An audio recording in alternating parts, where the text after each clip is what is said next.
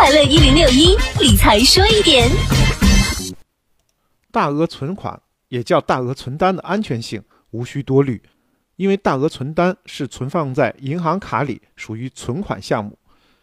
但是呢，很多朋友发现，为什么大额存单没有纸质凭证呢？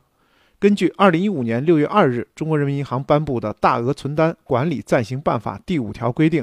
大额存单发行采取电子化的方式，这就是为什么大额存单没有纸质凭证。但是银行的客户中有很大一部分是中老年人，这部分对于银行卡带有天然的不信任感，要求有纸质凭证。所以目前很多银行对于大额存单也会开具纸质的存单。现实当中，部分银行确实没有推出纸质大额存单凭证。对于这部分银行呢，我们要怎样？确认资金是在自己账户上呢？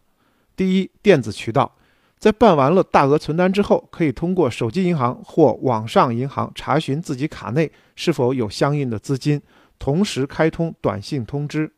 大额存单呢是定期要汇款或取款，必须转为活期，而定期转活期是有短信通知的。第二呢是存款证明，一是银行办理业务时候的回单。这种回单也可以证明自己在银行办理了此笔业务，后续如果这笔资金不存在了，可以查在什么时候被转走，操作人是谁。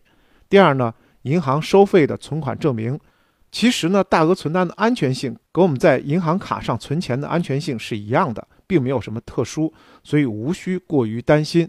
未来银行产品的电子化也是发展的趋势，会有越来越多的产品使用电子存单的形式存在。